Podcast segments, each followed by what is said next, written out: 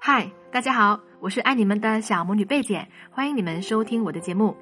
跟我学习怎么用老公让你的婚姻更幸福。今天这期节目非常重要啊，就是跟大家分享一下我们在咨询当中总结的一些理念，听完之后一定对你们的婚姻甚至人生更加有帮助。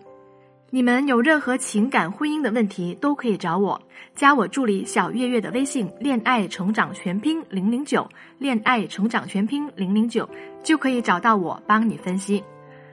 商业领域有个词叫做“滚雪球效应”，意思就是说，一旦获得起始的优势，雪球就会越滚越大。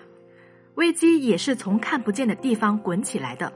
当你看到它的时候，往往已经发展到不可挽回的地步了。最近学员佐伊来求助我们，说丈夫出轨了，第三者连孩子都生了，丈夫要求离婚，并且分割财产。佐伊非常崩溃。后来经过我们对她的事情抽丝剥茧分析，发现倪端啊很早就暴露在生活当中了，只是一直以来都被佐伊忽略了。不知道什么时候起。夫妻之间的亲密次数变得越来越少了，不知道什么时候起，两个人的深度交谈不复存在；不知道什么时候起，丈夫开始每个月频繁的出差，背着她，丈夫已经悄无声息的转移了公司的资产。我们指导的时候发现呀，佐伊的婚姻当中其实有很多次可以挽回的黄金时期，可是呢，她都错过了。一直以来，佐伊生活在自己的主妇小世界里，她以为结婚就可以高枕无忧了。直到老公有了私生子，后来事情发展到要离婚、要分割财产的地步，她才找到老师，并且希望老师能够帮助她，让老公回心转意，回归家庭。后来我们采取了紧急的方案介入，佐伊的婚姻奇迹般的保住了，但是也造成了许多不可挽回的损失。如果他早期找到我们进行解决，那事情就不会那么的难，对不对？所以在西方社会啊，并不是出现问题再找咨询师去解决。西方社会对于情感咨询师的定义，就像心理医生一样，每个家庭都应该分配一位指导医生。其实有很多人都并不清楚婚姻咨询师、情感咨询师是做什么的。我给大家解释一下哈。婚姻咨询师就像健康婚姻的护航者，他们能够帮你意识到亲密关系目前所处的阶段，你们有什么问题，第一时间将这些小问题扼杀在摇篮里，不让它发展成为雪球，教你爱的能力。冰冻三尺，并非一日之寒。当大问题出现的时候，往往已经错过了最佳的处理时机。如果正在听节目的你也遇到婚姻危机，可以找我们进行咨询。我助理的微信是“恋爱成长全拼零零九”，恋爱成长全拼零零九，把你的问题告诉我，我来帮助你。给大家分享第二个案例，这对夫妻啊，结婚三年，妻子对丈夫一无所知，也是一个出轨的案例。不知道大家有没有听过“房间里的大象效应”？意思就是说，房间里有一头大象，但屋子里的人对他视而不见，保持沉默。直到灾祸发生，我们的学员阿廖就是这样的一个典型。阿廖的丈夫在外面已经出轨了，但这个事情呢，阿廖一直都是知道的。夫妻两人结婚四年，有一个两岁多的孩子，感情早已貌合神离。平时都是上班族，丈夫常年住公司，阿廖自己住家里，孩子交给婆婆家里照顾，日子就这样睁一只眼闭一只眼的过着。我们问她：“你对丈夫出轨的这件事情是怎么想的？”她说：“很多夫妻都是这么过的呀。再说了，都有孩子了，他不会离婚的啦。”直到有一天晚上，阿廖的丈夫在饭桌上郑重其事的提出了离婚。房子里的那头大象终于瞒不住了，婚姻即将破裂之际，阿廖手足无措的找到我们。随着指导的深入，更深层次的一个问题浮出了水面。我们让阿廖回忆丈夫是从什么时候开始出轨的。阿廖说，大概是一年多前吧，丈夫就开始进入早出晚归的模式了，每天早上六点起床，六点半出门，深夜才回家。但是她没觉得有什么问题。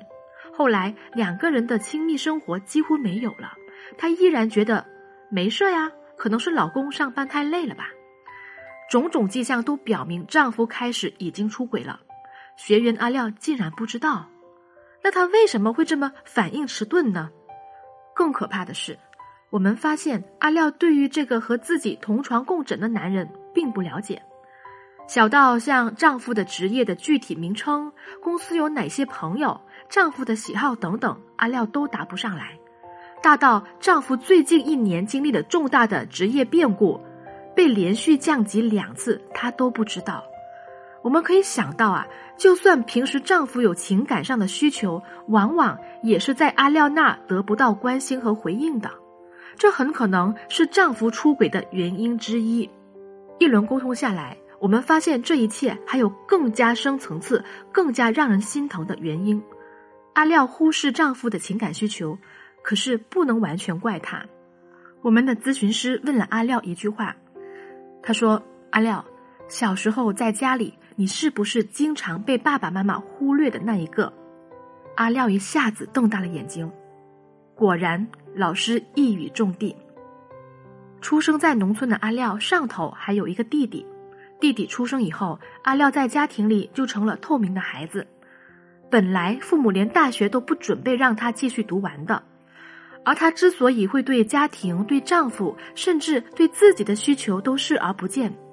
这恰恰根源于他小时候从未被看见过的伤痛，就是说他的需求从来都没有被得到满足。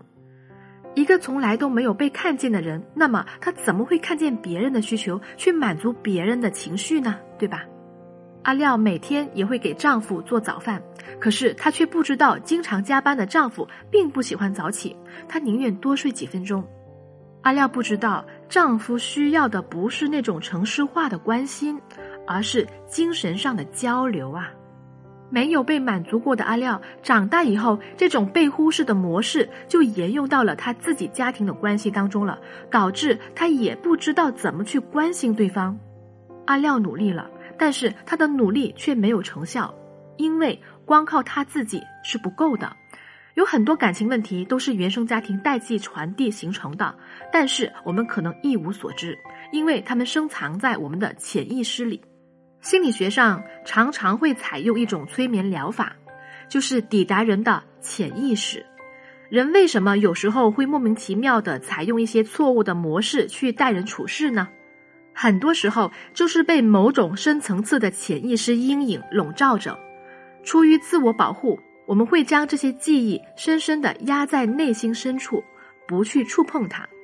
可是我们的行为却又被它深深的影响着。这个时候其实是很需要专业的老师通过催眠或者半催眠的方法进入被治疗者当时的经历现场，对那段时间的痛苦做疗愈和修复，在潜意识根除这个问题。如果你也曾经遇到一些伤痛潜藏在潜意识里，影响你的爱情和婚姻生活，那么请你一定要寻求专业的心理咨询师来帮助你治疗。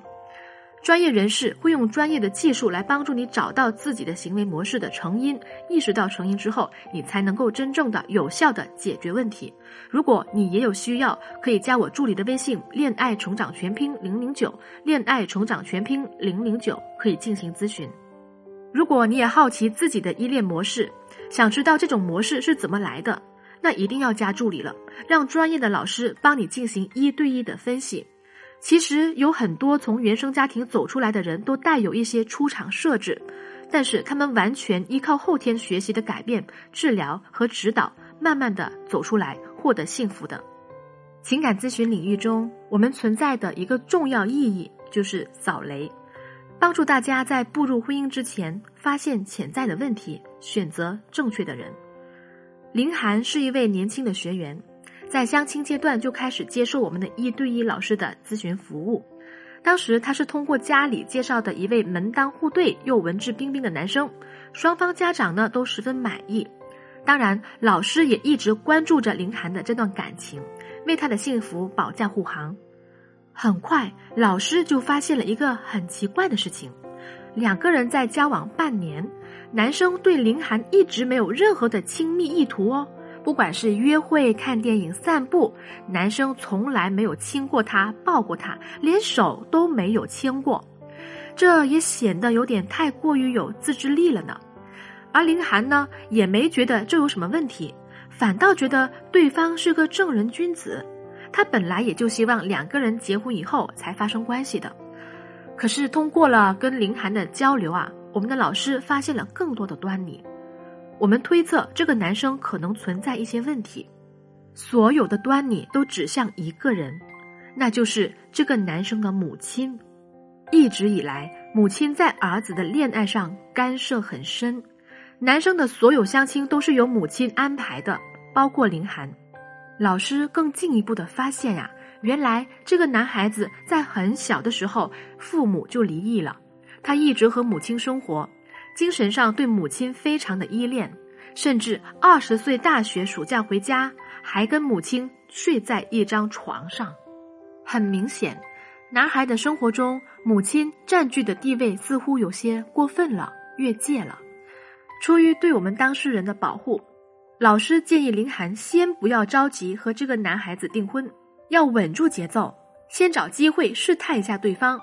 比如某次约会的时候啊，主动的向对方的身体靠一靠，或者是主动拉一下他的手，或者是撒娇要求亲一亲，看对方的反应。结果这么一试，果然就试出问题来了。面对林涵的亲密要求，平时文质彬彬的男生露出了从未有过的厌恶的表情。